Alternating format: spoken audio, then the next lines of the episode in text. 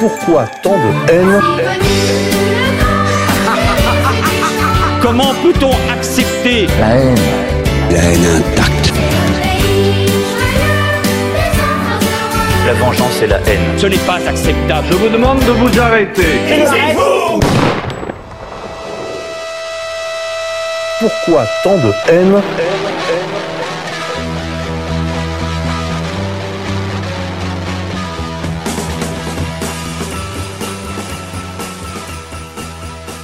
Chers amis auditeurs, bonjour, bienvenue pour cette édition de Pourquoi tant de haine, l'émission des génocides imaginaires, en compagnie de Xavier Poussard, directeur de la rédaction de Faits et Documents, Maître Viguier, avocat de combat, et Alain Soral, agitateur d'idées depuis 1968, éditeur, auteur. Alain est président d'Égalité et Réconciliation. Alain, bonjour. Bonjour à tous. Maître Viguier, Xavier, bonjour à vous. Bonjour à tous. Bonjour à tous. Euh, nous avons choisi de nous réunir au cœur de l'été, messieurs, pour discuter de l'actualité brûlante, euh, les mobilisations autour du pass sanitaire, de la vaccination entre parenthèses. Euh, chacun comprendra. Il y a eu en effet un, un fait d'injustice, j'ai envie de dire, un fait d'injustice qui était la l'arrestation, enfin la, oui, la, et la perquisition auprès d'une militante qui était un petit peu connue localement. Elle avait fait quelques passage télévisuel, puisqu'elle était une candidate Front National malheureuse qui avait été euh, mise sur le côté pour favoriser la clique de Monsieur Philippot, ce qui l'avait conduit plus tard à s'opposer à Marine Le Pen sur, sur ce thème, on va dire, du parachutage. euh, voilà, ça avait fait un petit peu de remous à l'époque, ce qui fait qu'elle était connue euh, localement, son visage était connu euh, des, à la fois des journalistes, mais aussi des, des militants politiques.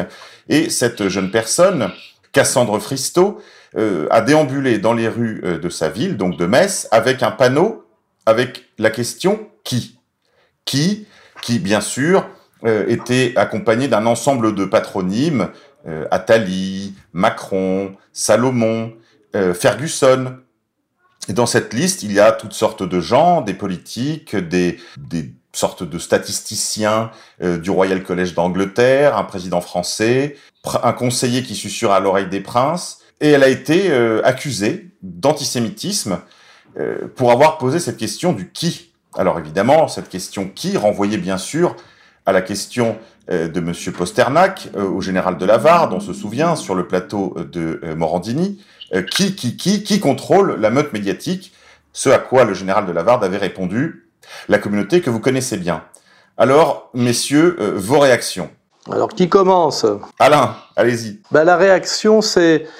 Euh, on a l'impression qu'on s'enfonce de plus en plus dans, dans le monde d'Orwell, c'est-à-dire que maintenant, on peut être accusé d'antisémitisme au deuxième, au troisième degré, c'est-à-dire qu'en fait, euh, on dit oui, euh, elle a écrit qui, donc qui renvoie à la, au général, le général qui d'ailleurs a juste dit la communauté que vous connaissez bien, je crois. Donc le mot le mot interdit, le mot magique, le mot qui tue n'est jamais prononcé.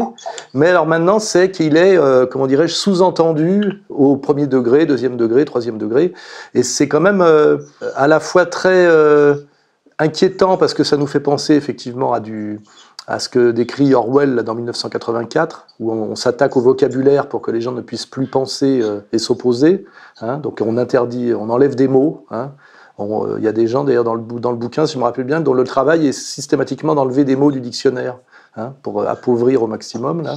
Et puis aussi, la deuxième question, alors là, c'est la question des, des gens qui disent que c'est maladroit de la part de la communauté organisée, parce qu'en fait, c'est eux qui répondent à la question qui, en fait, et qui même se l'approprient, puisqu'on a bien vu que sur le panneau, il y avait pas que des gens de la communauté, il y avait, des gens qui n'en- étaient pas, mais maintenant le message, ce n'est pas euh, vous nous montrez du doigt de manière absurde et abusive, c'est plutôt le message, c'est plutôt oui c'est nous, hein, oui c'est nous, on, le, revendique, et voyez ce qu'il en coûte d'oser euh, le faire remarquer. Hein, c'est un peu, un peu ça. Il y avait d'ailleurs un tweet du petit euh, Tristan Mendès France qui est exactement dans ce sens-là. Il a, il a, il a mis euh, Cassandre les sanctions qu'elle venait déjà de subir, hein, suspendues de son, de son, de, son travail d'éducatrice, euh, procès, risque d'un an de prison et 45 000 euros d'amende. Et puis il avait mis à la fin, je crois, à qui le tour. Tu vois, d'un air de dire, euh, voyez ce qu'il en coûte d'oser nous, nous montrer du doigt, voyez ce qu'il en coûte d'essayer de faire comprendre à la limite à la masse que nous sommes vos dominants. Et, on, est, on a changé de ce point de vue-là de registre. C'est plus, euh, il est absurde de nous de dire que nous sommes derrière. C'est oui, nous sommes derrière, et euh, voilà ce qu'il en coûte de le faire remarquer. Hein. voilà, ça serait ça pour moi la, la compréhension que j'ai de, ces, cette série de petits événements. Maître Viguier? Bah, Écoutez, euh, moi j'ai une première remarque. Euh, qui, qui m'est venue à l'esprit euh, lorsqu'on a assisté comme ça au, au battage euh, à propos de l'affaire de cette pancarte. Euh, d'abord, j'observe que il n'y a jamais de mesure dans la réaction, c'est-à-dire que c'est à chaque fois outrancier, euh, c'est un battage sur Twitter, c'est euh, avec euh, des... je suis désolé, mais ce sont des meutes hein, qui agressent les gens, c'est relayé dans les médias, dans les radios, etc. Et ce qui est exigé de la justice, alors elle ne se plie pas toujours, mais là elle s'est pliée, les, les, les, magistrats du parquet se sont pliés, c'est donc une réaction rapide et une réaction forte. Et là j'ai observé que, bon, déjà des perquisitions euh, chez la personne pour un panneau, c'est quand même euh, assez exceptionnel, hein, c'est beaucoup. Hein. Euh, on est quand même en droit de la presse, on est dans la liberté d'expression, donc euh, c'est quand même assez exceptionnel. De même que la garde à vue, parce que normalement euh, on, on, convoque les gens à une audition. en général, ça se fait trois mois après les faits, voire six mois après les faits. Et puis, on a appris que l'audience aurait lieu en septembre. Et ça m'étonnerait que les tribunaux de Metz soient moins chargés que tous les tribunaux de France. Donc là, il y a, une précipitation, il y a une rapidité qui répond à une sorte de, de, d'hystérie euh, qui, est, en soi euh, plutôt, plutôt inquiétante, mais qui n'est pas nouvelle. Hein. Euh, et sur le fond, je voudrais rappeler que Soral, donc qui est ici présent, mon client, a depuis des années été condamné euh, pour moins que ça encore. Hein. Euh, quand on note que euh, dans la, sur le panneau, euh, on, on, ne voit pas euh, euh, d'Israélites, ou on ne voit pas seulement des Israélites revendiqués, il faut rappeler, par exemple, juste un exemple, c'est le dessin des cancrelats, par exemple. Hein. Euh, vous aviez également une sorte de mixité sociale, disons. Hein. Et eh ben ça n'a pas empêché la condamnation pour euh, euh, injure raciale à raison de la religion juive. Vous voyez? Donc euh, là, il y a, une, grande souplesse, disons, du droit euh, qui est invoquée par les, par, par, les associations de lutte contre l'antisémitisme. Hein. Ce sont elles qui poussent les magistrats à, entrer dans une véritable chasse. Là, là, ça, ça ressemble à de la chasse. Hein. C'est une, chasse à l'homme. Hein. Bon. Donc il faut pas, faut pas s'attendre à, de la mesure et à de la raison. Donc en soi, euh, je dirais que euh, ça participe de l'ère du temps. Il y avait rien de surprenant, il y avait rien de bien surprenant dans, ce qui s'est passé. Euh, et d'ailleurs, c'est pas pas terminé. Hein. Je pense qu'on va assister à d'autres événements du même genre. Oui, alors j'avais plusieurs réflexions euh, comme ça qui me venaient en tête. C'est d'abord la, la, multiplication des, des symboles. Déjà, euh, physiquement, euh, cette fille incarne la, la, la française telle que euh, les étrangers se la représentent. Elle est une incarnation de, de la française de film, j'ai envie de dire. Euh, vous voyez, elle a, elle a, elle a ce qu'on appelle une gueule d'affiche. D'ailleurs, elle a été sur une affiche du RN et évidemment, elle a été, elle a été renvoyée, quoi, parce que euh, ce qui en dit long sur le, le côté euh, national euh, de ce qui est devenu ce, ce parti. D'abord, donc il y a ce physique. Ensuite, il y a ce ce, ce, nom Cassandre, qui est, qui est le nom de, de, de, de, celle qui annonce. Hein, donc il y a la Cassandre euh, de la manifestation, puis il y a le faux Cassandre euh, qu'on voit partout, qui est Jacques Attali et qui n'est pas un Cassandre, mais qui est un initié. Donc on a, on a comme ça euh, une accumulation euh, de Kéros, et euh, je m'étonne qu'une certaine droite, dont le livre de référence serait l'Iliade et l'Odyssée, ne soit pas capable de voir cette cette euh, bataille où, euh, où la bataille des dieux euh, rejoint euh, et s'articule avec la bataille des hommes et qui est vraiment un trait euh, vraiment caractéristique des, des, des événements qu'on vit actuellement quasiment au jour le jour. Deuxième réflexion, il y a on, on sent le pouvoir que le pouvoir est aux abois. Alors on le voit. Alors il y a des sondages qui sont sortis. On nous annonce des chiffres de vaccination qui sont de l'ordre de 78%. On nous dit que seulement 34 44% des Français euh, soutiendraient le mouvement et que 50% y seraient hostiles, donc qui sont des, proportions très faibles, je dirais, par rapport aux gilets jaunes. Donc ça, c'est le sondage IFOP qui est paru dans le JDD, donc qui officialise, si vous voulez, le, le la perception qu'ont les Français de ce mouvement. Mais en même temps, on nous dit, on voit une mobilisation en hausse continue et on nous annonce 250 000, alors que sur les gilets jaunes, on était sur une baisse continue et on nous annonçait euh, aux alentours de 100 000. Alors je je, discute pas les, chiffres, si vous voulez, mais euh, c'est plus les courbes qu'il faut regarder. Évidemment que les chiffres du ministère de l'Intérieur, de toute façon, il n'y a plus que les chiffres des ministères d'Intérieur. Euh, il y a plus de chiffres d'organisateurs par définition. Enfin, on, sent que le pouvoir est aux abois sur une pancarte, sur un slogan. Euh, on voit cette mobilisation absolument euh, démesurée. Et est-ce que le qui peut devenir un détonateur de changements politiques plus radicaux? Voilà la question. Alors, pour, pour revenir aux remarques que faisait Alain Soral, vous disiez, Alain, que des mots ont été interdits, enfin, ils étaient supprimés même du dictionnaire. Il y a eu un précédent dans le monde concret, euh, en Russie, après la publication, enfin en Russie soviétique, après la publication de l'archipel du Goulag de Solzhenitsyn, euh, il y a eu une interdiction de l'emploi du mot euh, archipel dans la vie publique, parce que c'était perçu comme un clin d'œil à l'œuvre de Solzhenitsyn. Est-ce que on pourrait s'acheminer vers l'interdiction du pronom interrogatif qui? Alors, Dans les faits, c'est déjà le cas, puisque quiconque aujourd'hui écrit qui point d'interrogation sur, sur une pancarte lors d'une manif sera décrété antisémite. Mais, mais je fais remarquer que c'était déjà la même, le même processus avec la quenelle. Hein. La quenelle qui était un geste d'insoumission, qui était une sorte de bras d'honneur. Un jour, maître Jakubowicz, qui je le rappelle était le président de la LICRA, euh, présidence dont il a d'ailleurs démissionné pour se mettre au service en tant qu'avocat du pédocriminel euh, avéré euh, le landais. Un jour, il a sorti une phrase, il a dit « Ce geste est, un signe nazi inversé qui, en fait, fait l'apologie, quoi, je sais pas quoi, de la sodomisation des, victimes de la Shoah. » Enfin, c'était, on était dans un, dans un propos totalement délirant, hein, et paranoïaque et délirant et hystérique. Et ce, cette, ce, cette phrase délirante a, fait, a eu force de loi du jour au lendemain, et même rétroactivement, et m'a valu, moi, je le rappelle, d'être condamné à pour une quenelle faite devant des blocs de béton à Berlin, qui étaient les lieux de réunion, de, réunion d'homosexuels. Euh, j'ai pris 32 000 euros d'amende, 32 000 euros d'amende, hein, pour un geste qui avait été fait à Berlin et qui avait été, qui était un selfie et qui s'était retrouvé sur Facebook. À l'époque, j'avais droit à Facebook. Et plus récemment, euh, euh, encore aggravé, pour faire une quenelle devant le tribunal de Colmar, euh, j'ai été, été condamné toujours pour antisémitisme, hein, euh, alors qu'on n'est même pas devant un lieu qui pourrait être qualifié de lieu de mémoire, hein, ça n'a rien à voir, à de, la prison ferme euh, sous le régime de la semi-liberté. voyez, et ça, c'est un jugement qui a été rendu très récemment. Hein. Donc, euh, on, est, on est vraiment dans la criminalisation de mots, de symboles, euh, qui sont laissés euh, pour l'interprétation à la discrétion de représentants de la communauté organisée et qui ont immédiatement force de loi. C'est-à-dire que là, on est dans l'effondrement total de, de ce qu'on peut appeler la, la, la démocratie, hein, parce qu'il y a des gens qui sont très attachés à ça. Et je rappelle que le marqueur de la démocratie, si j'ai bien compris, c'est la, la, notion de séparation des pouvoirs. Alors là, il n'y a plus aucune séparation des pouvoirs, c'est-à-dire que la communauté organisée exige et immédiatement toutes les forces de l'État s'exécutent, c'est-à-dire que euh, et même au-delà, puisque les médias immédiatement relaient de manière euh, orientée.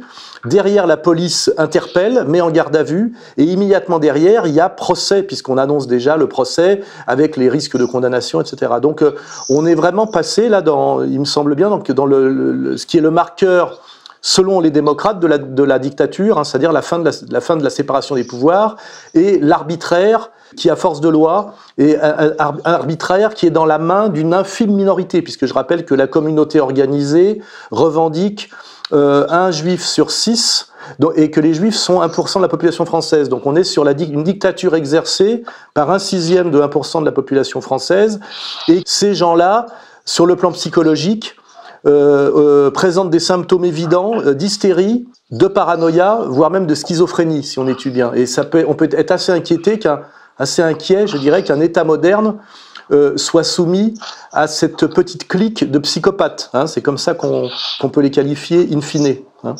Une question pour vous, Maître Viguier. Euh, on l'a dit sur cette liste, sur la, sur le, la pancarte de Cassandre, il n'y avait pas que des juifs revendiqués ou des juifs connus. Vous nous avez dit qu'en effet, par le passé, sur la caricature des cancrelats, le cas s'était déjà produit, mais quand même, est-ce que le seul fait d'accuser un juif connu ou supposé suffira maintenant euh, dans une liste nombreuse de gens qu'on met en question dans le cadre d'activités politiques, c'est-à-dire la liberté d'opinion, la liberté de réunion, la liberté d'expression. Est-ce que euh, on en est là maintenant? C'est-à-dire le, seul, fait d'évoquer un non-juif nous conduira devant les tribunaux? Bon, je vais vous répondre, et pour vous répondre, je vais prolonger euh, l'idée de, Xavier Poussard et l'idée d'Alain Soral. Euh, effectivement, il faut travailler sur ces questions, enfin en tout cas c'est ce qui est à l'ordre du jour, ces questions de symboles et, de code. Euh, C'est-à-dire que le discours qui est tenu par les représentants des associations de lutte contre l'antisémitisme, le, discours qui est tenu devant les magistrats hein, pour obtenir la condamnation, c'est celui-ci. C'est de dire que euh, les antisémites utilisent pour communiquer euh, un code secret et les associations de lutte contre l'antisémitisme se font fortes de décoder euh, ce code secret. Et c'est ainsi, par exemple, que bah, si vous représentez un cancrelat, euh, eh bien c'est censé représenter un juif. Euh, si vous représentez un pou, de même. Et euh, le lien est fait directement, systématiquement, avec la Shoah. Parce que la Shoah, il faut bien comprendre qu'elle est, elle est, elle est omniprésente dans toutes ces questions. Euh, et on rappelle aux magistrats que lorsque euh, les Allemands et les Français d'ailleurs euh, disaient aux Juifs on vous envoie à l'est, il fallait décoder. Ce qui voulait euh, par à l'est, on entendait à la mort. Euh, la sélection, par exemple, voulait dire sélection pour la chambre à gaz. On est exactement dans ce registre de pensée. Euh, alors, ce qui est le discours qui est tenu, prenons l'exemple d'un des noms, par exemple Rothschild. Mais je pourrais prendre Fabius, Attali, euh, euh, n'importe lequel, euh, Draïs, Macron, Salomon. Ces mots, ces noms sont censés effectivement être des symboles, des codes, et non plus des personnes. Des codes pour que l'antisémite comprenne que c'est le juif qui est désigné. Voilà, ça c'est le discours qui est tenu devant les magistrats, et c'est comme ça que ces pancartes sont comprises. Donc, et, et, et alors, le, le, code évidemment évolue, et on a vu récemment entrer dans la liste des mots codés et des signes codés, effectivement, l'interrogation qui? Voilà. Donc, pour répondre à votre question, le danger, effectivement, et qui n'est pas un danger euh, théorique, hein, c'est que euh, des gens comme euh, Bernard-Henri Lévy peuvent dire et faire finalement n'importe quoi, sans pouvoir être critiqués réellement, parce que dès lors qu'ils sont critiqués, vous êtes, vous êtes soupçonné euh, d'entrer de, dans le discours antisémite. Et d'ailleurs, j'ajoute que si vous avez déjà une réputation d'antisémitisme qui a été construite, évidemment, au préalable par les mêmes associations, ça vous prive de toute possibilité d'accès au débat public. Et là, encore une fois, on pourrait dire la démocratie est en danger. Vous comprenez que si quelqu'un qui est stigmatisé pour être un antisémite depuis des années, bon, on pourrait prendre des exemples, je pense que vous les avez tous en tête, cette personne-là, son discours critique de Bernard-Henri Lévy, de la politique et des propos de Bernard-Henri Lévy n'est plus du tout possible et permis en France. Voilà, voilà le résultat. Donc pour répondre à votre question, non, on ne peut plus critiquer certaines personnes. Voilà, c'est tout. Xavier Poussard, euh, récemment, un site internet qui s'intitulait euh, Ils sont partout a disparu des radars. Est-ce qu'on peut faire le lien entre ces deux affaires? Euh, oui, bah, alors pour rebondir à ce que disait Damien Viguier, euh, bah, c'est le crime quand même d'arrière-pensée, quoi. Et puis ensuite, c'est quand même une pensée fondamentalement complotiste. C'est-à-dire, euh, imaginer qu'il y ait une organisation. D'ailleurs, ça, ça, renvoie beaucoup aussi à Maître Viguier parlait de la Shoah, mais dans l'imaginaire, euh, il faut revoir le film euh, qui est vraiment une, une matrice euh, au niveau de cet imaginaire-là, qui est Aime le maudit si vous voulez, on est censé le, téléspectateur, le, le, spectateur est amené à euh, prendre en sympathie, en fait, euh, je crois que c'est un tueur d'enfants. Et en fait, c'est la foule qui se met en mouvement pour le traquer. Et euh, dans l'imaginaire communautaire, si vous voulez, en fait, cette foule représente la montée en puissance du nazisme. Et, et je pense que dans, dans ce délire, parce qu'il y a, y a eu aussi, on parlait de symboles sur Cassandre, c'est, si vous voulez, c'est physiquement. Ça aurait été quelqu'un de plus caricatural, euh, ça aurait été supportable. Mais là, le fait que ce soit une, une, une, incarnation euh, de française euh, assez pure, ça a été euh, insupportable parce que normalement Cassandre, elle, elle brandit pas la pancarte qui. Normalement Cassandre, à l'âge qu'elle a, elle a pas vu de nouveau Alain Delon. Ils ont tous été bloqués. Donc en fait, elle a vu Jamel Debbouze et Patrick Bruel. Donc forcément entre Jamel Debbouze et Patrick Bruel, bah vous choisissez Patrick Bruel. Donc Cassandre, elle doit être amoureuse de Patrick Bruel. Elle doit pas demander qui, si vous voulez, dans, dans le narratif. Et donc là, quand ils ont vu le béret, euh, le, les, vêtements, l'accoutrement, etc., le symbole, ils ont pété un câble, littéralement. Donc c'est euh, du racisme pur, hein, c'est évidemment du racisme pur, parce que la communauté organisée est une organisation euh, profondément racialiste et, voilà.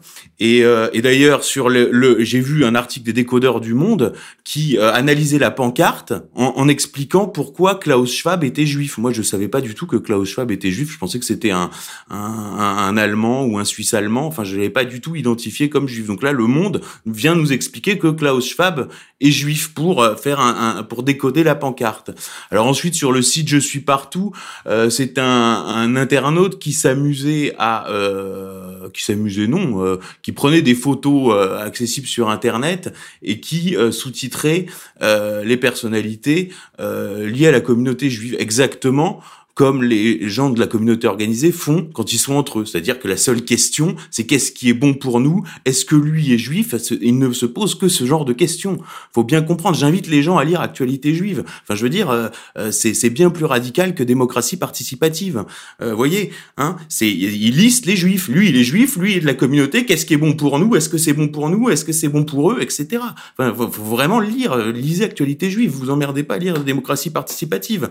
Donc, donc voilà cet internaute a fait 10% de, de, du, euh, enfin vraiment rien. Et là, c'est pareil, ils se sont euh, le, Darmanin qui a voulu faire du zèle euh, a cru judicieux de s'acharner. Et là, c'est ce qu'on appelle, je crois, les fesses traisantes. Euh, je crois que c'est un nom sur euh, sur les réseaux sociaux quand on dénonce quelque chose et qu'on lui fait euh, beaucoup plus de publicité que ce qu'il avait. Et je dois dire que c'est un, un, internaute qui était un de mes correspondants, je m'en cache pas, et qui d'ailleurs qui est le correspondant auquel je m'étais référé quand on avait fait la liste des qui dans les médias dans une précédente émission et d'une vidéo qui est accessible sur YouTube, qui est complètement documentée.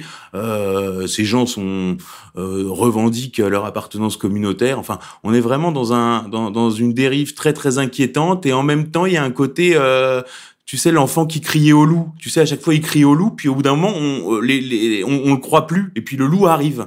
Et, et, on est on est là dedans quoi une autre chose avec ce site c'est qu'il ne il n'a pas employé une seule fois le mot juif non, non, mais bon, là, je te dis, on est, c'est un délire, euh, c'est un délire intégral. C'est tombé sur lui, ça aurait pu tomber sur un autre. Enfin, ils sont. Surtout la différence avec le temps jadis, quand on disait euh, les juifs empoisonnent des puits, euh, ça peut être faux et c'est une accusation abusive. Mais là, dans la liste, c'est que des gens qui sont des militants de la vaccination obligatoire et du narratif officiel Covid. Donc finalement, il n'y a pas de, a pas de diffamation, par exemple, euh, aucune, aucunement. On fait la liste de gens qui sont les acteurs principaux qui agissent pour imposer le, le narratif Covid et la politique Covid à la population. Donc il n'y a aucun délit. Il n'y a aucun délit, il n'y a aucun mensonge, puisque c'est voilà, c'est ça qu'on pourrait montrer du doigt. C'est euh, et il n'y a pas de sous-entendu, c'est-à-dire il n'y a pas euh, derrière ces machins qui tireraient les ficelles, alors que c'est euh, le lien n'est pas avéré et que ça pourrait être comment dirais-je abusif, parce que c'est ça traditionnellement que les juifs reprochent à ce qu'ils appellent les antisémites, c'est de dire vous dites que nous tirons les ficelles et c'est faux, c'est pour nous désigner à la vindicte. Mais aujourd'hui, si dans le qui je mets le jeune Enthoven Raphaël Enthoven, il va pas me dire quand même que je l'accuse abusivement d'être un agent, un agent de propagande ultra de la vaccination. puisque c'est son travail quotidien permanent. Et c'est là où ça devient dingue, c'est qu'en réalité, euh, aujourd'hui, euh, est accusé d'antisémite celui qui relaie en fait la l'activité d'un militant communautaire, mais pour s'en plaindre. C'est tout. C'est-à-dire que si vous dites c'est formidable le travail que fait en ce moment Raphaël Enthoven pour éclairer les gens pour qu'ils comprennent la bêtise des antivax, euh, il va pas vous dire euh, vous abusez euh, ou vous diffamez euh, sur ce qu'est mon propos. Il va se réjouir effectivement que vous vous réjouissez. Donc maintenant l'antisémitisme c'est simplement ne pas s'extasier devant l'activité d'un militant de la communauté. Voilà, ça s'appelle de l'antisémitisme si on on s'extasie pas ou si simplement on fait remarquer que euh, sont quand même très très largement dans le camp du, du, narratif officiel, alors que ça pourrait être équilibré et, et, on pourrait se poser la question non pas qui, mais pourquoi? Pourquoi il y a autant de militants de la communauté qui veulent à tout prix nous faire vacciner, par exemple, voyez? Donc euh, peut-être que demain d'ailleurs l'intelligence, ça serait d'avoir de, des pancartes et, et de mettre pourquoi. Hein? Pourquoi sont-ils aussi euh, euh, militants et aussi actifs de, de ce côté-là? Et là, immédiatement, ça serait euh, aussi accusé d'antisémitisme, alors qu'en fait, euh, c'est une question totalement légitime par rapport à leur, activité de groupe. Et c'est là où je dis, on a, changé d'époque et on a, changé, euh, on a passé un cap c'est qu'aujourd'hui, il n'est plus question de dire qu'on diffame ou qu'on attribue abusivement. Il est, simplement, euh, on est châtié, menacé, hein, menacé et châtié, parce qu'on a fait remarquer que, voilà, on a fait remarquer que, voilà. Et là, là, on est passé réellement dans quelque chose de, de dictatorial. Et je dis de dictatorial d'ailleurs qui va au-delà de la dictature, parce qu'un dictateur ne s'est jamais plaint que le peuple dise qu'il a le pouvoir et qu'il a même tous les pouvoirs. En général, il est même assez content qu'on le fasse remarquer. Alors que là, on est face à des dictateurs qui nous châtient parce qu'on fait remarquer une réalité qui, qui d'ailleurs eux-mêmes revendiquent et qu'ils affichent en permanence par leur activité, c'est on fait remarquer qu'ils ont un pouvoir dictatorial. Voilà. Hein et ça me fait penser d'ailleurs, si on veut trouver une analogie, à ce qu'on appelle le stupeur et tremblement, c'est-à-dire que ça, c'est euh, euh, au Japon, dans le Japon ancien, on pouvait être condamné à mort si on osait croiser le regard de l'empereur. Vous voyez? Ça s'appelait stupeur et tremblement. Quand, l'empereur passait, vous deviez regarder par terre et afficher, comment dirais-je, une attitude de stupeur et de, de tremblement pour bien marquer la différence, la distance abyssale qui séparait le simple mortel de l'empereur. Hein et là, ben, on pourrait transposer le simple gentil de l'élu. Et là, on est vraiment là-dedans. Aujourd'hui, on est dans la dictature d'une communauté qui pratique une politique euh, euh, qui ressemble euh, d'assez près à ce qu'était le, le, le, code de conduite citoyen dans l'empire la, japonais d'avant la défaite. Vous voyez? Hein, C'est stupeur et tremblement. Alors, y a, ça, ça me fait penser à plusieurs choses que vous dites, Alain. La première, c'est qu'il y a eu une multiplication des panneaux qui en tête ou à l'intérieur des cortèges. Ça, c'est la première remarque. La seconde, c'est qu'en effet, il y a beaucoup d'autres questions qu'il s'agirait maintenant de commencer à poser, puisque les gens commencent à comprendre qui. Il faudrait demander depuis quand, pourquoi, comment, par la vaccination, peut-être demain par la famine, comme ils ont fait en Ukraine euh, en 1934, avec qui, euh, enfin, etc. Donc il y a d'autres questions. Jusqu'à quand Jusqu'à quand voilà. Je pense que les manifestants seraient bien inspirés de reprendre tous ces pronoms interrogatifs euh, et les mettre sur des panneaux afin d'étendre maintenant, je dirais, le domaine de la lutte. Et puis la question qui va se poser très vite pour Cassandre, c'est combien? combien, combien ça... ah non, ça par contre, Alain, vous savez que si, si on commence à mettre combien sur des panneaux, là, là, on touche à des sujets qui malheureusement sont totalement euh, réprouvés par, par les lois scélérates. Euh... Pour ceux qui voudraient écrire quand sur des panneaux, qui ne se trompent pas d'orthographe. Hein. Donc euh, une autre remarque, oui, c'était sur la mobilisation justement. Euh, on sent bien qu'il y avait aussi dans cette affaire Cassandre, euh, Xavier, une tentative peut-être d'éteindre un peu la mobilisation en décourageant les gens qui craignaient d'être eux aussi assimilés à l'antisémitisme ou c'est une pensée paranoïaque de ma part Oui, non, mais il y, y, a certainement, bon, ça joue certainement. Euh, moi, je, je regarde le, son, le sondage euh, Ifop là de, de, de, dimanche dernier, bon, euh, qui est, qui est le, le, le, je veux dire, c'est c'est c'est ça les l'outil quoi hein, pour pour sonder l'opinion. Bon, et c'est à peu près ça qui circule. Bon, ce que je vois, c'est qu'à la fois on, on, on a quand même maquillé pour essayer de dire que c'était rien, et en même temps, quand on regarde les résultats du sondage, on comprend qu'ils se un peu dessus, quoi. Donc on va voir. Et puis il y a, y, a, y a, ce facteur qui est qui est qui touche au cerveau reptilien et puis à l'instinct vital. Euh, euh, l'instinct de survie, qui est la question de la vaccination des enfants euh, qui va se poser. Et euh, parce que là, jusque là, bon, qu'on vaccine à la limite euh, des retraités euh, sur la côte atlantique et qu'on règle en marge le problème des retraites, parce que c'est ça en fait la, la vaccination pour l'Occident, hein, c'est ça. Et puis qu'on qu'on vaccine des gens du tertiaire qui de toute façon n'auraient pas eu d'enfants. Bon, jusque là, on est dans le, on est dans l'acceptable, quoi. Puis voilà. Mais là que on, va rentrer dans la vaccination des enfants, c'est-à-dire un, un, problème sur sur l'avenir euh, à long terme, quoi. Euh, ça va, on va, on va, on va voir euh, quelle corde ça touche. Et moi, je pense que que le gouvernement peut même arriver à faire euh, machine arrière. Alors, ça peut être, là, si on se projette, ça peut être ou un reconfinement, mais ce qui serait bizarre puisqu'on a quand même vacciné 78% des Français. Hein, c'est ça le chiffre officiel. Je, je me rends pas compte parce que je trouve les, les terrasses à Paris étrangement vides pour euh, des gens qui soi-disant auraient tous à 80% le pass sanitaire. Ça me semble, euh, je, je je sais pas. Alors on, me dit aussi que euh, le, le, taux de vaccination euh, est lié aux aides qu'on touche de l'Europe. Euh, alors je je sais pas. Peut-être qu'il y a des, des, les chiffres sont pas si exacts que ça. Je, je voilà. Mais donc. Est-ce qu'on va vers un reconfinement? Est-ce que on va débloquer un, un, un, médicament nouveau avec une molécule nouvelle qui soignera le coronavirus sans passer, enfin ce coronavirus sans passer par la vaccination pour désamorcer justement le discours complotiste Est-ce qu'on peut être dans, par, par des stratégies de vague hein? On voit bien que Macron, le 12 juillet, il annonce tout, il met le paquet, il, met la colère, puis c'est au début de l'été, donc comme ça on se dit bon l'été va se passer, donc ça chauffe un peu. Enfin, vous voyez, c'est comme le lait sur le feu, quoi. C'est des, c'est, euh, c'est l'apprenti sorcier, quoi. Il y a toutes les casseroles en même temps, et faut, faut avoir euh, plusieurs fers au feu, etc. Donc, euh, faut, voir ça aussi dans le long terme. Et puis euh, au niveau du grand reset, on voit bien que euh, sur la dépopulation euh, mondiale, s'il faut passer de, de 7 milliards à, à 1 milliard comme c'est annoncé, euh, dans, dans, et revendiqué d'ailleurs. Euh, Est-ce qu'on va aller vacciner un par un tous les Africains? Est-ce qu'on va aller vacciner un par un tous les Égyptiens, tous les Pakistanais? Tout ça me semble extrêmement compliqué. Et dans le livre de, de, de Schwab, euh, on voit très bien que c'est la, la, question de la, de la, rupture des chaînes commerciales euh, et d'approvisionnement euh, qui est euh, projeté comme moyen de famine. Là, tu, tu, tu faisais référence à l'Ukraine. On, on, pourrait aussi parler des Irlandais, hein, comme je veux dire, ça, ça, a déjà été fait dans l'histoire. C'est pas une, une innovation, quoi. provoquer la famine. Donc là, les pays sont cités hein, dans, dans le grand reset de Schwab. Je cite l'Égypte, l'Inde, le Pakistan, le Nigeria, les Philippines. Vous voyez un certain et puis l'effondrement du tourisme aussi. Là, on voit aussi l'attaque sur la monnaie au Liban. Hein, on, voit, on voit très bien sur un pays comme le Liban comment c'est ciblé, euh, comme par hasard le Liban.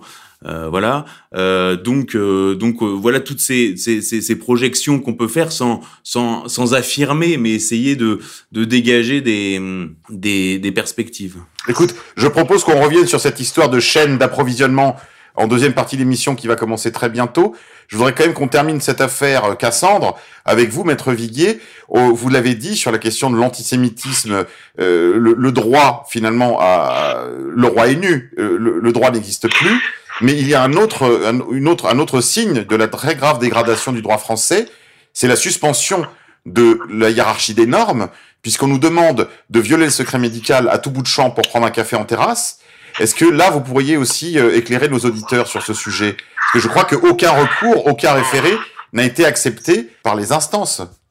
Alors écoutez, sur le raisonnement juridique, euh, je pense qu'il faut garder les pieds sur terre.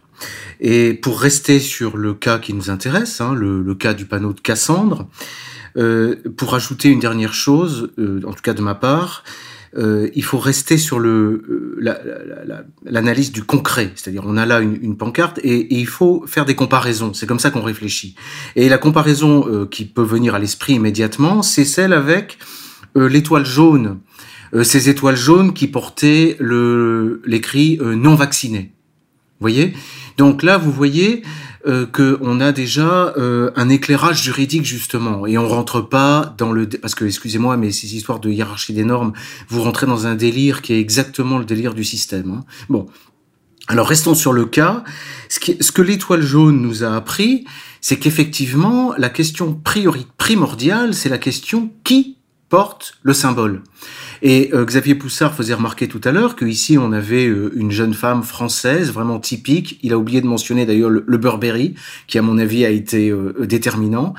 et c'est ça qui détermine le sens du message. C'est-à-dire que le message n'est jamais analysé en lui-même et pour lui-même. Il est toujours analysé en fonction de celui qui l'énonce.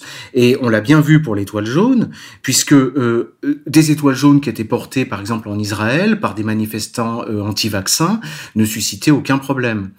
Et il faut aller plus loin, c'est-à-dire il faut que les Français euh, se souviennent et comprennent, et ça c'est le message qu'ils ne leur est pas dit suffisamment clairement. Il faut que les Français comprennent que dans le drame de la Shoah, ils ne sont pas victimes. Dans le drame de la Shoah, le peuple français est du côté des coupables. Et c'est ça, à mon avis, que rappelle euh, la, réaction au port de l'étoile jaune non vaccinée. Ce qui est insupportable, c'est de voir les complices de la Shoah, les descendants des complices de la Shoah, revendiquer le symbole des victimes. Et finalement, euh, pour la, la, pancarte, il faut comprendre qu'elle est analysée, peut-être inconsciemment, de la même manière, c'est-à-dire que ce qui est insupportable, c'est le côté de la liste, si vous voulez. Voilà. Euh, quand vous avez une liste euh, de juifs euh, portés par une française, ça renvoie directement à la chambre à gaz. voilà. C'est dans cette mentalité-là qu'il faut arriver à, se, placer. Et je sais que mes confrères des associations nous écoutent et je pense pas qu'ils me démentiront sur, sur cette analyse.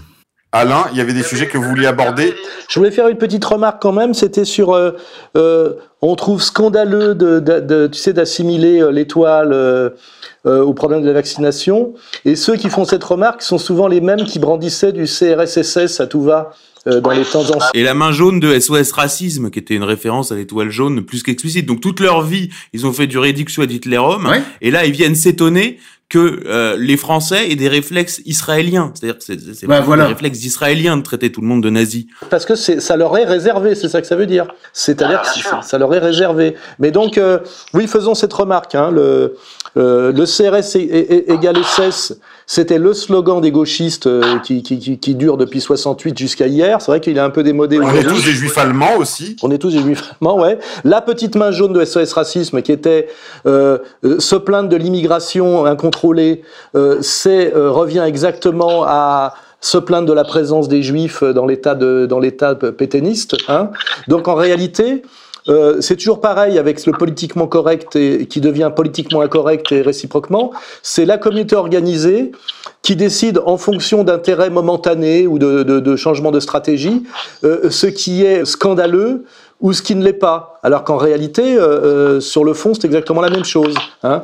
Donc euh, la petite main jaune des SOS Racisme, aujourd'hui d'ailleurs, si les musulmans, s'ils étaient un peu stratèges et avaient le sens du collectif, pourraient, quand, quand euh, Zemmour, euh, Zemmour les, les, les, désigne à la vindicte populaire, il pourrait très bien euh, rappeler la petite main jaune et se revendiquer de la petite main jaune, puisque ce sont les mêmes, hein, ces islamistes potentiels, c'était les porteurs de la main jaune, des chances pour la France de, de Julien Drey de, il y a quelques années. Hein. Et ça serait marrant de dire, euh, euh, qui, disent, voilà, on nous stigmatise comme les juifs, et au lieu de mettre une étoile directement, de remettre une main jaune en mettant dessus musulman, par exemple, et là, les mêmes qui ont fabriqué le truc contre, on va dire, le Front National de, l'époque, diraient, c'est scandaleux, ces musulmans qui se revendiquent de la souffrance de la Shoah, alors qu'on sait le rôle qu'a joué le grand moufti de Jérusalem dans la solution finale, si, je, veux, citer Netanyahou pour les, les, initiés les érudits. Hein, voilà. Donc en fait, euh, euh, ces gens-là changent le, sens du symbole et l'usage du symbole à volonté, et je dirais dans, des changements du tout au tout, et nous devons en permanence regarder, des, euh, comment dirais-je, regarder des girouettes, nous dire dans quel sens souffle le vent. Et, et il faut surtout pas avoir un coup de retard, hein parce que si on a un coup de retard, on est immédiatement euh, euh, bastonné. Hein, voilà. Pourquoi tant de haine?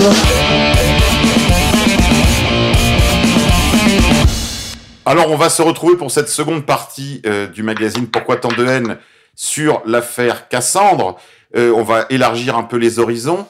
Euh, Xavier, tout à l'heure, vous évoquiez avant la coupure la situation en fait qui est produite à la fois par les confinements, par, euh, la, on peut dire aussi une sorte de d'abaissement de toutes les instances supranationales du genre Union européenne, Union asiatique, etc. par des décisions, le retour de la décision nationale, surtout pour la, la reprise de, en main des frontières de nombreuses nations dans le monde y compris en Europe. D'ailleurs, on a vu que chacun, au début de la pandémie, avait un petit peu tiré la couverture à soi. On a entendu parler de stocks de masques qui étaient retenus sur des tarmacs. On a entendu parler d'aide internationale qui venait de Chine pour venir aider les Italiens. Euh, voilà. Donc, dans ce contexte-là, on est dans, on rentre dans une certaine démondialisation, mais pas du tout celle qu'on aurait souhaité, euh, celle qui pourrait déboucher, disiez-vous, sur une rupture euh, profonde euh, des chaînes d'approvisionnement. Oui, alors l'idée, elle est quand même la suivante, c'est que sur la pandémie, on voit très bien que bon, c'est un objet politique, les gens qui nous écoutent le savent. D'ailleurs, on voit très bien qu'on est passé de, de, Trump à Biden avec derrière euh, l'État profond, c'est-à-dire euh, incarné par Anthony Blinken.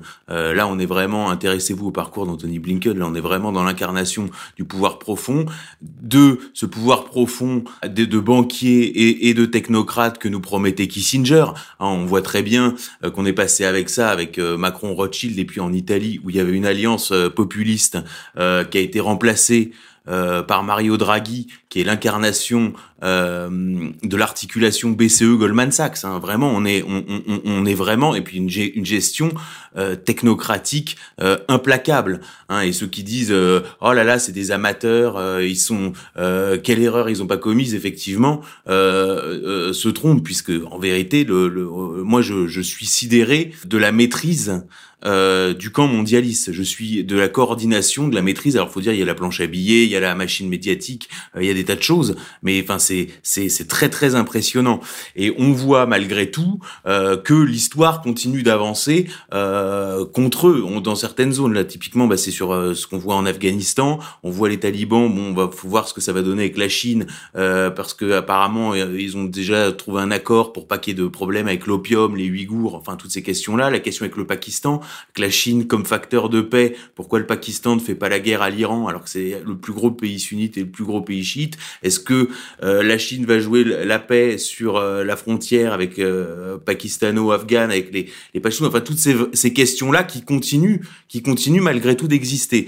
Et est-ce que les mondialistes, en faisant avancer leur agenda, ne sont pas tentés, je dirais, de, de renverser la, la table pour pour se maintenir. C'est exactement, euh, vous voyez, vous avez deux ados qui jouent à la PlayStation et au bout d'un moment, bah il y en a un qui qui va perdre et il, débranche le jeu, quoi. C'est tout simplement. Et c'est c'est il y a de ça dans le Grand Reset. Et le, le point central, c'est l'articulation entre cyber pandémie, hein, décrit par Schwab.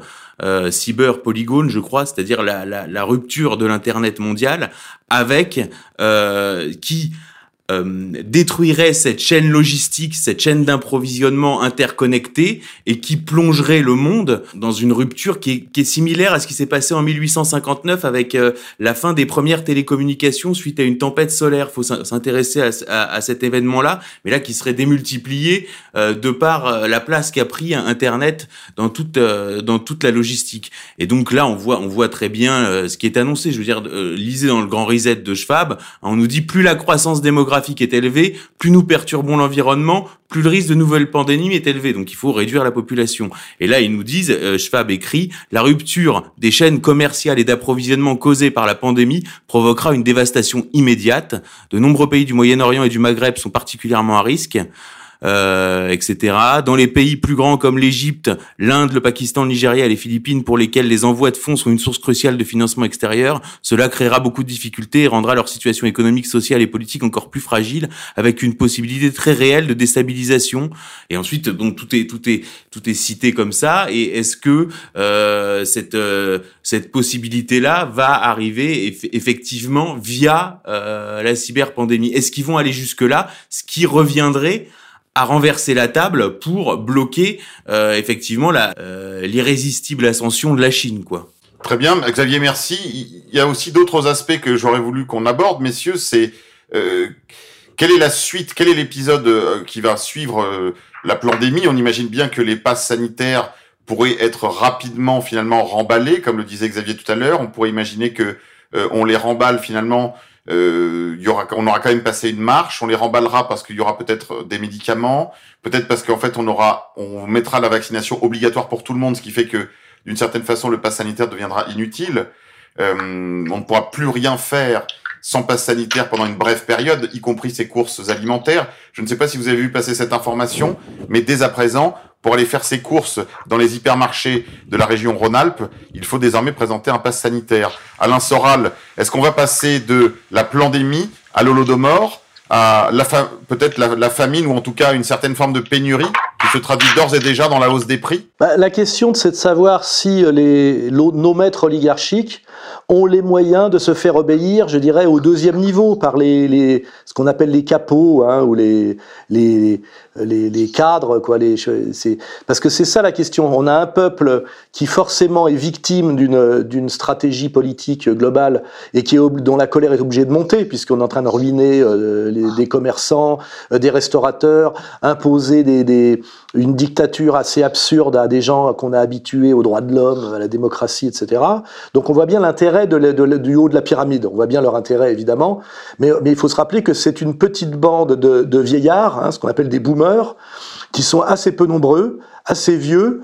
Et si simplement on prend déjà leurs rejetons, c'est-à-dire leurs enfants, leurs enfants sont, sont euh, déjà plus du tout, ont plus du tout le, même niveau de maîtrise et de, et de brutalité que leurs parents. On peut faire le parallèle d'ailleurs avec l'armée israélienne. Vous voyez, euh, l'armée israélienne de l'époque de la guerre des six jours, c'était quand même quelque chose. Hein. Il y avait un rêve, euh, un rêve israélien. Il y avait une, euh, vous voyez, on, on parlait d'une nouvelle race de juifs, hein, euh, de, le juif guerrier, etc. La fin de la voussure, on, on, on disait, on disait comme ça. Et aujourd'hui, on va très bien que les Israéliens, si on regarde Tel Aviv, ce sont des jeunes qui fument du shit, euh, qui écoutent de la musique mondiale, qui n'ont pas très envie de se frotter au Hezbollah. Hein. Donc on a ce problème, je dirais, de, il faut réfléchir en, presque, je dirais, en, plus qu'en classe sociale, mais en, en strate comment est structuré le pouvoir. C'est que qui va, euh, comment dirais-je, sur le terrain, imposer les mesures euh, insupportables, voire jusqu'à génocidaires, au, au peuple? C'est ça le problème. Où sont Alors euh, on a parlé effectivement de cette, la raison peut-être pour laquelle on remplissait l'Europe occidentale et la France notamment de migrants, c'est-à-dire de jeunes Africains venus de zones de guerre de 20 ans, qui pourraient à un moment donné être enrôlés au-delà de Uber. Uber, c'est peut-être le stage d'échauffement. Ils font du vélo pour être en forme, et après on leur demandera de nous imposer le respect des mesures. Mais parce que sinon, on voit bien que le simple flic, qui est aussi quand même un, un Français nourri aux droits de l'homme et à l'antiracisme, va avoir du mal quand même à à traîner des enfants par les cheveux euh, avec la maman qui hurle derrière pour aller les vacciner de force. Donc moi, la grande question, c'est euh, est-ce que tout ça n'est pas un peu du bluff? Et que, quels sont les moyens réels et non pas les moyens virtuels? Parce que tout le reste c'est du virtuel. La communication est virtuelle, le, les décisions sont virtuelles, l'argent même est virtuel d'une certaine manière, mais dans le réel, comment ces dictateurs vont-ils réussir à se faire obéir du peuple Entre le peuple en souffrance et le dictateur, il faut qu'il y ait les forces de police d'une certaine manière. Il faut qu'il y ait le, les matraqueurs. Alors on a vu effectivement qu'avec l'épisode Gilets jaunes, ils les avaient encore. Et là, effectivement, on a eu le message que les forces de police ne seraient pas, elles, vaccinées, pour donc faire respecter le vaccin aux autres. On comprend bien, effectivement, c'est de la corruption en réalité. On donne des primes aux, flics, aux flics pour qu'ils matraquent le peuple en se sentant effectivement du côté des privilégiés plutôt que du côté des, des, des, du peuple en souffrance, en leur filant des petits privilèges, la non-vaccination, des primes, etc. Mais euh, la vraie question, c'est combien de temps cela peut-il tenir? Quels sont réellement les effectifs? À quelle vitesse ces effectifs répressifs s'érodent face à la, à la violence de la réalité? C'est pour moi c'est ça la vraie question. Et il est très possible en fait que ces que ces boomers euh, dictatoriaux et délirants, transhumains, hein, qui sont des boomers qui essayent d'accéder à à, la vie éternelle. Hein. Oui, il y a un côté grotesque. Hein. Euh, est-ce que vraiment ils ont, ils ont les moyens de nous, de, comment dirais-je, de nous soumettre? Voilà. Et, et, à un moment donné, ces moyens, il faut arrêter de fantasmer. C'est des moyens concrets. C'est-à-dire, c'est un homme qui écrase la gueule d'un autre homme, hein, comme dans le talon de fer. Vous voyez hein, C'est un type qui cogne sur un autre type. On n'en est pas encore à des robots euh, et à des drones euh, comme dans les films de science-fiction qui nous bah, balanceraient des, des décharges électriques. On n'y en est pas tout à fait là. D'ailleurs, c'est à ça qu'ils veulent venir. Hein. Mais euh, là, ils sont peut-être un peu un peu court, c'est ça que je veux dire. Et ce que j'espère, c'est que tout ça va leur péter à la gueule. Et ça, ça s'appelle en fait une révolution. Quand à un moment donné, le, le, dictateur demande à la police de tirer sur la foule, et puis finalement, il y a fraternisation des policiers et de la foule. Ça s'est déjà passé en France hein, plusieurs fois, dans des temples qui sont pas si lointains que ça, sur des grévistes. Et, puis à ce moment-là, là, le dictateur euh, la foule et la, et la police se marchent ensemble vers le palais du dictateur, et là le dictateur, ses jours sont comptés. Et il peut appuyer sur tous les boutons qu'il veut, et il est tout seul. Hein, il est tout seul. Et ça, ça, ça a souvent existé dans l'histoire, et il n'y a aucune raison pour que ça se reproduise pas. Donc moi, ce que j'aime pas, c'est les, les fatalistes. Hein. Il y a ceux qui vous parlent de contre-productifs. À cela, je leur demande qu'ils m'expliquent à quel moment ils ont été productifs dans leur combat depuis la Révolution française. Une certaine droite hein, qui, qui pense qu'on est contre-productif parce qu'on est trop radical dans le qui, vous voyez. Et puis il y a aussi ceux qui pensent que le virtuel, c'est le réel, et que donc ces gens-là ayant le, le, le, contrôle total du monde virtuel, ils peuvent tout nous imposer dans le réel. À un moment donné, il y a la phrase de Lénine, hein, l'éternel retour du concret. Il faut à un moment donné, c'est moi, moi physiquement, euh, comment dirais-je, euh, Macron ne me fait pas peur. Hein, c'est ça que je veux dire. Il faut qu'il ait des, des matraqueurs euh, entre lui et moi, et que ces matraqueurs lui obéissent inconditionnellement.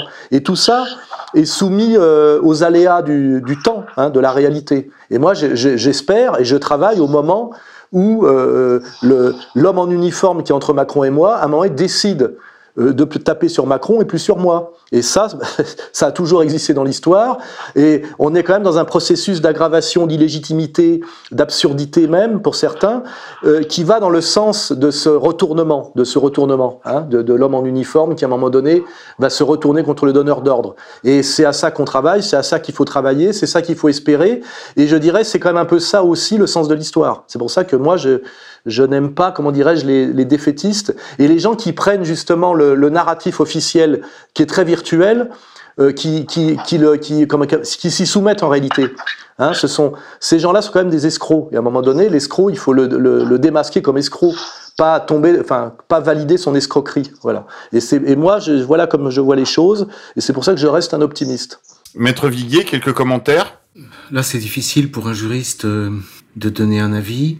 Écoutez, un, un juriste, euh, traditionnellement, il, il a d'abord une crainte, lui, c'est celle de l'anarchie, c'est-à-dire du vide institutionnel. On en a des exemples très nombreux. Vous voyez par exemple tout récemment, euh, les Américains quittent Kaboul, euh, les talibans ne sont pas encore là, et on voit qu'il y a des flottements. Il y a des moments où il n'y a plus d'État. Et là, ce qui, ça se traduit par le pillage le pillage, le crime, les règlements de compte, voilà. C'est ça qu'un un, un juriste et en, de manière plus générale, un bourgeois en général n'aime pas ça et a peur de ça. Bon. Euh, le recours dans des situations comme la nôtre, c'est pas c'est pas forcément le chaos. Euh, moi, il y a un terme qu'il faudrait, euh, qui est en train de perdre ses lettres de noblesse et franchement, je le déplore beaucoup. C'est à propos de, de, ce qui se passe au, au plan sanitaire en France. Hein. Euh, on, on utilise beaucoup trop le mot de dictature. Euh, parce que c'est un mot qui est noble. Et en réalité, euh, un, un, juriste vous dira qu'on n'est pas réellement en dictature. Hein. Tout, se fait dans les, clous, euh, dans le respect des règles. Ce sont les autorités compétentes qui prennent les mesures qu'elles ont le droit de prendre. Et c'est malheureux de parler de dictature sanitaire. On peut parler de tyrannie sanitaire, mais la dictature, c'est euh, qui passe parfois par, par le coup d'État. Euh, euh, dans, dans, des situations de crise grave, euh, la dictature, c'est vraiment le salut de la nation. Donc ça, je voulais simplement, c'est la, c'est la remarque que ça me, ça m'évoque, hein, toutes les catastrophes à venir que l'on peut imaginer. Voilà, c'est une remarque un petit peu, c'est tout. Merci maître. Euh, pour tout vous dire, messieurs, moi, je, je voudrais vous faire part aussi de mes craintes. Moi, ma crainte, je crois, vous l'avez compris déjà, c'est la famine. Alors évidemment, elle, elle va pas venir du jour au lendemain. Euh, Xavier, je voudrais vous entendre là-dessus. Euh, vous disiez tout à l'heure euh, hors, hors, micro que euh, pour ce qui est de l'Afrique, euh, c'est pas le vaccin qui va les stériliser et donc régler le problème de la population mondiale euh, pour les euh, ultra riches mondialistes du genre de Klaus Schwab ou de Monsieur Bill Gates. Vous, vous, vous parlez là plutôt de là pour le coup de rupture euh, des approvisionnements alimentaires oui, venus de l'extérieur pour le coup. C'est c'est la question que posait Alain. Euh, c'est le Great Reset. Combien de divisions? Voyez Et le problème, c'est que au bout d'un moment, euh, là, j'étudie un autre sujet qui s'appelle le ce qu'on appelle le Quad, c'est-à-dire en fait l'alliance que sont en train de mettre en place les États-Unis pour encercler la Chine. Voyez Et euh, le Quad comprend le Japon, donc qui est un pays euh, vieillissant, l'Australie, euh, bon, qui est une nation euh, bizarre, les États-Unis et ont-ils encore envie de se battre et l'Inde. Donc on voyait que l'idée c'était quand même de d'envoyer de, de, les Indiens sur euh, les Chinois quoi. Mais il y avait un retard conséquent dans l'adaptation, enfin dans la mise à niveau technologique et au niveau de la formation de l'armée indienne. Donc c'était toutes ces questions là qui se posaient. Moi je, je honnêtement, vous voyez si euh, il faut comprendre dès le mois d'octobre euh, Vladimir Poutine a lancé des avertissements hein, en disant en substance ceux qui veulent renverser la table nous irons nous nous n'avons qu'une chose à leur dire, c'est que nous nous couvrirons pour euh, euh, pas prendre froid à leur enterrement. Vous voyez, euh, avec une, une, référence un peu au Covid. Vous voyez, et on, voit tout ça. Donc il y a quand même le rapport de force, il y a le jeu des nations qui continue. Le Covid devient un objet de relations internationales. Bon, je voilà, si après une bande de fous a comme idée de couper l'internet mondial pour déstabiliser les chaînes d'approvisionnement et euh, les chaînes alimentaires. Alors euh, parce que tout le monde est d'accord qu'il faut un, rééquilibrage de la mondialisation, consommer local, etc. Mais cette chose-là doit être faite dans, les règles, euh, par une série de normes au fur et à mesure. Ça, tout le monde est d'accord. Mais couper l'internet mondial pour pour créer une famine et euh, régler comme ça la, la, surpopulation du Nigeria de façon hypocrite en fait. Parce que le, ce que reproche le, le reste du monde à l'Occident c'est qu'il faut bien comprendre l'Occident c'est c'est euh, un, un, un, tas de nigauds euh, ramollis par la société de consommation euh, dirigés par une poignée de psychopathes. Et ça tout le monde l'a compris dans le monde hein. tout le monde sait ce que c'est que l'Occident. Il y a que les Occidentaux qui ne savent pas ce que c'est que l'Occident. Et, et, et si l'Occident veut veut, veut, veut continuer à vivre et ne pas s'effondrer, il faut justement euh, une prise de conscience et cette prise de conscience, malgré tout, elle nous est imposée par la vaccination des enfants. Et là, les gens prennent véritablement euh, conscience euh, de, de, la bête, quoi. C'est, la bête, euh, effectivement, c'est la bête de l'événement, euh, comme dirait Macron. Donc voilà, il y a, y a d'abord la solution intérieure qui repose sur nous, et puis il y a aussi des facteurs extérieurs qui, eux, sont des garde-fous. Alors aussi, j'apprécie pas trop aussi le côté anti-chinois Là, on voit qu'il y a des, des, hum, des officines anti-chinoises qui essayent de récupérer euh, le mouvement contre le pass sanitaire. Euh, avec euh, The Epoch Time ou ce genre de choses. Euh, bon, voilà aussi, ne pas sans arrêt se tromper d'adversaire. Je veux dire, le pass sanitaire, c'est ni les nazis ni les Chinois, et que un type qui a déjà été emmerdé dans sa vie par des nazis ou des Chinois, si ça lui est arrivé, qu'il m'écrive. Voilà.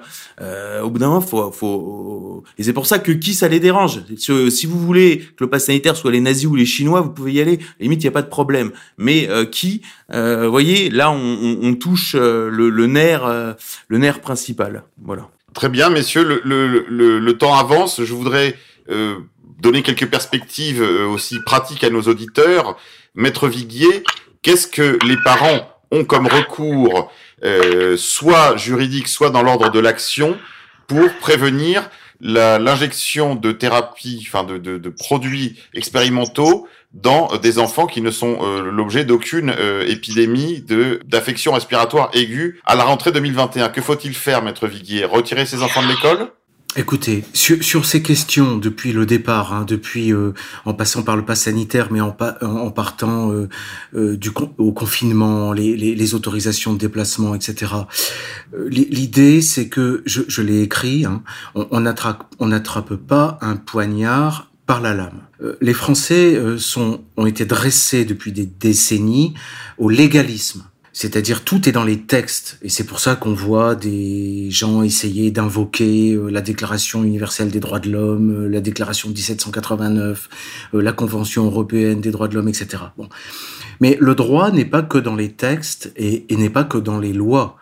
le droit, c'est aussi, comme les Allemands l'avaient compris au XIXe siècle, quelque chose euh, qui est euh, sous-jacent à, l'existence d'un peuple. Voilà. Donc je pense que euh, quand, si les Français finissent par comprendre qu'ils ont un droit, et notamment un droit à la survie, hein, ça vaudra toutes les, tous les arguties et, et, toutes les invocations de textes et de procédures. Donc plutôt l'action que le bouclier de papier et le crayon d'Étienne Chouard. Moi je dirais plutôt la réflexion, parce que pour moi c'est de la réflexion, euh, parce que euh, quand euh, on exerce un recours ou quand on, on entre dans une procédure, ça s'appelle exercer une action, vous voyez, donc les mots sont, sont codés là également. Hein. D'accord, très bien, merci maître. Pour les parents qui le souhaiteraient, je rappelle qu'il y a une campagne qui a été lancée par de nombreux parents, ARE, euh, année de retrait de l'école 2021. Dès la rentrée, on peut retirer ses enfants de l'école, d'ailleurs à tout moment, par une simple lettre, puisque je le rappelle, malgré la désinformation qui circule sur ce sujet, l'interdiction de l'instruction en famille n'aura effet, ne prendra pleinement effet qu'à la rentrée 2022. Donc là, on a déjà une année pour le faire, et ceux qui l'auront fait avant l'année 2022 pourront proroger ce retrait des enfants des écoles, c'est-à-dire cette instruction en famille, pour au moins les deux rentrées qui suivront. Alain Soral, quant à vous, quel message pouvez-vous adresser à nos auditeurs euh, pour préparer cette rentrée qui s'annonce très chaude? Moi, ce que je, je suis dans l'espoir, hein, puisque l'espoir, c'est sans espoir, il n'y a pas de politique. Hein. Euh, la politique désespérée, bah, ça consiste à regarder le monde vous tomber dessus comme un spectacle. Euh, donc moi, je suis dans l'espoir, et mon espoir aujourd'hui, c'est de me dire que on va assister, je l'espère, à la jonction des Gilets jaunes et de la manif pour tous.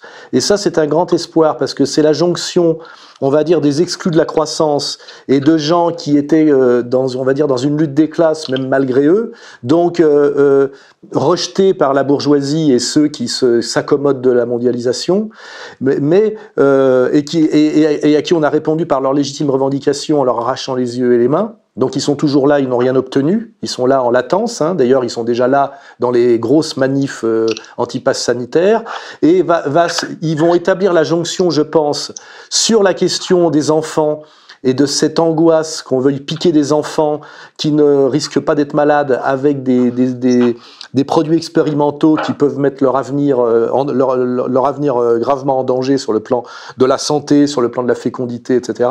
Et donc euh, ça, ça touche la manif pour tous, c'est-à-dire, on va dire, la bourgeoisie hein, moyenne et supérieure, cultivée, des villes, qui s'est mobilisée très très massivement à l'époque de la, de la loi euh, dite...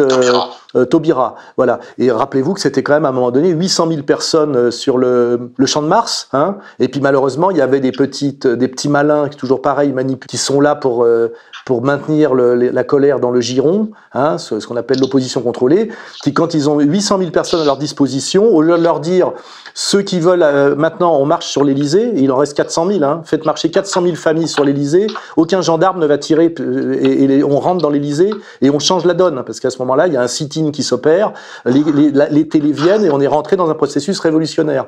Mais quand on vous dit dissolution, on rentre chez nous, ça me rappelle le, le mot de Maurras en février 34, hein, ce qui fait qu'après on a le Front populaire en 36. C'est quand vous avez réussi à, réunir à, un même endroit 800 euh, 000 personnes en colère euh, et motivées, vous leur dites pas de rentrer chez eux à 18 h hein, ça sert à rien. La preuve, ça n'a servi à rien. Et là, on a quand même effectivement l'expérience des gilets jaunes qui savent comment ils ont été traités, l'assise bourgeoise de, de la manif pour tous, réunis sur la question des enfants. Et si vous additionnez la manif pour tous et les gilets jaunes, vous avez le prolétariat en souffrance, euh, la bourgeoisie euh, cultivée qui ne veut pas euh, qu'on touche à ses gosses, hein, et là on a quelque chose, je dirais presque une alliance prolétariat-classe moyenne, hein, ce, que, ce dont j'ai souvent parlé dans mon, notamment mon texte, qu'il faudrait d'ailleurs que je ressorte à un moment donné sur le passage des gilets jaunes aux gilets bruns, voyez, et là je pense qu'il euh, y a le saut qualitatif euh, euh, ré révolutionnaire au niveau du potentiel. Hein, voilà, c'est et moi ce que j'espère, c'est que cette violence exercée euh, par le, le, le, gouvernement, bon, qu'on ne qualifiera pas de dictature, parce qu'après, bon, c'est des questions de, de, définition de termes, hein, mais cette violence exercée sur le peuple français va produire cette jonction euh, gilet jaune, euh, euh, manif pour tous, et que là, ça va produire une, une déferlante transclasse, hein, c'est très important, puisqu'en général, on, on arrive à maintenir le pouvoir sur les antagonismes de classe, hein, on monte les classes contre classes, mais là, on va avoir un, un mouvement transclasse, de, de, fraternité de classe qui, et, et, et, qui se fait sur les enfants, donc sur quelque chose qui est au-delà de l'économique. Hein, voilà. Et, euh, et ça, c'est d'avenir. Voilà. Avec ça, je pense qu'on peut on, on, a les moyens, on a le levier pour chasser Macron du pouvoir et Macron est ce qu'il représente, voilà. Hein. Et peut-être après pouvoir aborder sérieusement la question du qui, parce que je le dis bien, pour les gens qui pensent que c'est contre-productif, euh, le vrai problème de la France, c'est le qui. Hein, voilà, et que tant qu'on tourne autour du pot du qui, euh, on, ne fait qu'accumuler les défaites. C'est pour ça que j'aimerais bien que les gens qui me parlent de, de, de, contre-productif quand on va trop radicalement au qui, qui m'expliquent euh, quand quand la dernière fois ils ont été productifs dans leur action politique. Et alors je pourrais dire quand la dernière fois depuis euh, Mitterrand, quand la dernière fois de mai, depuis mai 68, mais je pense qu'on peut remonter sur quand depuis la Révolution française. voilà. Donc euh, ça c'est un message que j'envoie euh, aux gens notamment par exemple dans l'entourage de Philippot qui font enlever discrètement les, pancartes qui en disant que c'est contre-productif et qui se contentent effectivement de singer de Gaulle euh, avec la bienveillance un peu suspecte du pouvoir, hein, puisque puisque Philippot ce qui fait son numéro est très beau et j'aime bien, mais il n'est absolument pas empêché de le faire. Donc là, il faut toujours se poser la question de l'opposition contrôlée, de ceux qu'on laisse incarner une certaine colère justement pour qu'ils l'amènent pas trop loin. Ça me rappelle un peu Frigide Barjot, hein, euh, la Frigide Barjot de la Manif pour tous. Ça me, ça me rappelle un peu la manière dont on laisse Philippot aujourd'hui incarner et porter euh, une, une, certaine colère pour qu'elle n'aille pas jusqu'au qui, justement. Et je pense que euh, l'enjeu, il est là. Il faudrait qu'à un moment donné, cette colère légitime, euh, qui est aussi une conscience, une conscience euh, profonde, puisse à un moment donné aller jusqu'au qui, parce que tant qu'on n'aura pas réglé cette question du qui, on ne fera jamais que que retomber à chaque fois en réalité, hein, retomber, c'est-à-dire passer de, on va dire en gros, si je veux donner un, un symbole qui a du sens en ce moment, on, passera de Bernard-Henri Lévy à Éric Zemmour, hein, c'est-à-dire euh, tout changer en apparence pour que rien ne change profondément. Or, il est temps, il est nécessaire, il est même vital pour la France et même au-delà de changer les choses profondément. Alain, merci beaucoup pour ces très belles paroles. Xavier, est-ce qu'une des conditions pour réaliser ce programme que vient de dérouler devant nous Alain Soral, ce n'est pas de dégager les gauchistes des cortèges, sans quoi on va avoir une gilet jaunisation euh, du mouvement euh, anti-pass, anti-vax? C'est une question technique parce que c'est des questions de, de service d'ordre, etc. Bon, euh, qui sont d'ordre technique. Non, sur le sur le qui, sur le qui en France, euh, faut bien comprendre que ce que j'expliquais à propos de l'Occident, c'est que tout le monde, toute la terre a compris ce qu'était l'Occident et tout le monde a compris euh, que euh, le qui, le QG du qui, euh, quelque part était était en France, un peu comme dans dans le film euh, Age of Tomorrow, si vous voulez. C'est-à-dire le, le, le cœur de la bête, hein, si vous voulez, il est il est à Paris. Son cœur idéologique, son son poumon. Je rappelle euh, que Epstein se fait arrêter à New York en revenant de Paris, que Ghislaine Maxwell est française, que toute l'affaire Epstein avance considérablement. Vous aurez un documentaire à la rentrée qui sort, un documentaire britannique. et là, sur l'affaire Epstein, on va passer du Epstein travailler pour le Mossad de la théorie du complot à la vérité euh, établie. Et dans Vanity Fair de cet été, qui est vraiment le journal euh, chic euh, de, des élites américaines, et eh ben le, méga groupe qui est le club des, milliardaires juifs ayant financé Epstein, hein, qui est en fait, la, je dirais la, la l'arrière-boutique euh, salle du Congrès juif mondial. En fait, c'est ça le méga groupe, hein, puisqu'on retrouve euh, Bronfman, euh, tout, ce, ce, type de, de, de grandes fortunes euh, communautaires, ce qu'ils appellent en, en, en aux États-Unis les Jewish Philanthropy, la philanthropie juive, si vous voulez, euh, puisque le méga groupe, c'est le groupe des méga donateurs des, des appels unifiés pour Israël. Hein, c'est ça, c'est ça que ça veut dire. Et donc là, ça, cette vérité-là, est euh, couchée sur papier dans Vanity Fair cet été. Et un documentaire anglais va être diffusé en France à la rentrée sur la plateforme Salto, il me semble, euh, sur le, fait que euh, Epstein menait une opération de chantage pour le compte du Mossad. Et donc la question du méga groupe, qui est le troisième étage de la fusée, répond à la question qui a financé le train de vie d'Epstein pour qu'il ait un train de vie comparable à celui de Bernard Arnault ou de Bill Gates, c'est-à-dire des premières fortunes mondiales. Donc là, ça veut dire qu'il y a des sommes d'argent énormes qui ont été injectées, et qui a injecté ces sommes d'argent? Donc vous voyez, même à l'intérieur de, de l'Occident, au sommet, il se passe des choses qu'il faut pas négliger. Ça veut pas dire que euh, au niveau de la base, euh, il faut euh, tenir, il faut rester mobilisé euh, et surtout ne pas désespérer. Euh, tenir, on n'est pas à l'abri d'une bonne surprise et, euh, peut-être une aide extérieure au sommet et par en bas. Vous voyez, finalement, la, bête va finir par être par être encerclée et c'est ça qu'il faut viser et en regardant les choses de manière objective, tout ça n'est pas impossible et on voit cette violence qui est aussi euh, la violence euh, du gibier euh, à terre, hein, du gibier traqué. Et c'est là que le gibier est le plus dangereux. Hein, euh, faut pas se leurrer. et Cassandre en a fait les frais, mais il faut pas perdre espoir et et bien avoir en tête que les changements positifs sont complètement envisageables. Merci beaucoup Xavier. Bah, on peut faire plusieurs choses. On peut manifester son soutien à Cassandre sur les réseaux sociaux. Lors des prochaines mobilisations, on peut multiplier les panneaux qui, on peut également multiplier les panneaux, on l'a dit tout à l'heure, depuis quand, jusqu'à où, euh, pourquoi et comment. Euh, et puis, bien sûr, acheter les livres de Maître Viguier euh, et d'Alain Soral, qui chacun de manière très différente, euh, nous permettent aussi de, bah, de conserver le calme des vieilles troupes, de, de, de, de, nous donner du terreau pour notre réflexion, pour, pour je dirais, bah, pour plonger les racines de nos de nos mobilisations dans le dans le voilà dans la dans les terres immobiles, n'est-ce pas, de l'intériorité que euh, propose également euh, Égalité Réconciliation, je dirais, dans son versant euh, de librairie et de, de maison d'édition. Voilà, je, je, tout cela, toute la lecture du livre d'Alain Soral, évidemment, euh, permettra, j'en discutais longuement avec les camarades lors du festival de la réconciliation qui vient de s'achever. il y a ces deux, bah, ces, ces, ces, deux, je dirais, ces deux activités, hein, métapolitique et politique. Et vous l'aurez compris, chers amis auditeurs, Égalité Réconciliation est au cœur ardent de euh, la mobilisation et, si Dieu le veut, demain, de la révolution. Chers amis, je vous remercie infiniment et je vous donne rendez-vous pour un prochain Pourquoi tant de haine, euh, l'émission des génocides imaginaires. En attendant, nous comptons également sur votre générosité pour l'encouragement, le financement participatif de la euh, rédaction de combat, aussi bien que de ERFM, la radio en couleur d'égalité et réconciliation. Chers messieurs, chers maîtres, à très bientôt. Merci à vous. N'oublions pas fait et document, hein, parce que si moi je travaille beaucoup sur le comment, le qui quand même est porté principalement par le travail de notre ami Xavier, le travail de fait et document. Tout le qui est en fait et document, et même au-delà du qui. Si je peux faire une petite promo, parce que moi je suis là sur depuis deux ans, j'ai travaillé euh, sur euh, un peu d'ailleurs à l'aveuglette, et puis en fait ça s'est révélé avoir un sens, c'est-à-dire d'abord le, le réseau, c'est-à-dire le réseau qui a la manœuvre sur l'opération euh, Covid-19 Grand Reset, qui est en fait le, le réseau Epstein, qu'on appelle le méga groupe. Donc ça, c'est une série de 11 numéros de faits et documents euh, que vous pouvez commander, qui est, je le dis honnêtement, sans, euh, qui je pense que ce qui s'est fait de plus complet sur euh, l'affaire Epstein, au moins au niveau francophone. Ensuite, il y a l'événement Covid-19, le Grand Reset. Donc là, une série de huit numéros avec les acteurs, les documents, tout est sourcé. Il y a rien de, de délirant, c'est que des documents sourcés, etc.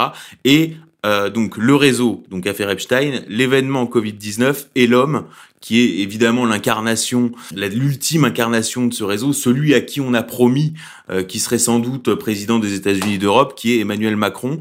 Et donc à la rentrée, on publie euh, les cinq derniers numéros de notre série, qui est articulé sur deux volets sur Macron, donc le pacte de corruption, c'est-à-dire comment toute la classe politique française, toutes les élites françaises ont été corrompues autour d'un acte de haute trahison pour mener Emmanuel Macron au pouvoir, et le deuxième volet de sa biographie, qui est euh, le détournement de mineurs, la corruption de mineurs, avec un, un gros portrait euh, explosif de Brigitte Macron et euh, tous les réseaux euh, pédophiles qui gravitent autour de Macron, avec des, des révélations euh, à ne pas manquer. Voilà. Merci infiniment, Xavier. Monsieur K, je voulais vous remercier également et dire au revoir à tout le monde et préciser euh, une dernière chose euh, pour les juristes et pour les non-juristes, c'est que euh, le péril de mort donne au peuple absolument tous les droits. Et il n'y a pas du tout besoin d'aller pleurer à l'ONU ou auprès du Conseil de l'Europe ou je ne sais où. Le droit, il le puise dans la nécessité de sa survie. Voilà. Merci infiniment, maître. Alain Soral, Dieu vous garde, à bientôt. Oui, oui, bah moi je suis très très stimulé par tout ce, qui se passe parce que même si la bête de l'événement est là, je pense que euh, le but de la vie d'un chrétien, et je pense que c'est quand même ce qu'on est, c'est l'attente du moment, et on s'est préparé pour ça, du combat contre la bête. Hein. Et donc nous avons cet incroyable privilège de vivre, de vivre dans nos vies euh, cet événement euh, eschatologique euh, vertigineux qui est le combat contre la bête. Des gens sont venus avant nous qui n'ont pu que le préparer, que le, le théoriser, que l'annoncer. Nous, nous allons le vivre et nous sommes des combattants, je crois. Donc moi, je suis plus que jamais ragaillardi hein, en tant que boxeur de me dire que je vais demain combattre la bête. Voilà, je n'ai vécu que pour ça. Pourquoi tant de haine? Comment peut-on accepter La haine. La haine intacte. La vengeance et la haine. Ce n'est pas acceptable. Je vous demande de vous arrêter. Pourquoi tant de haine?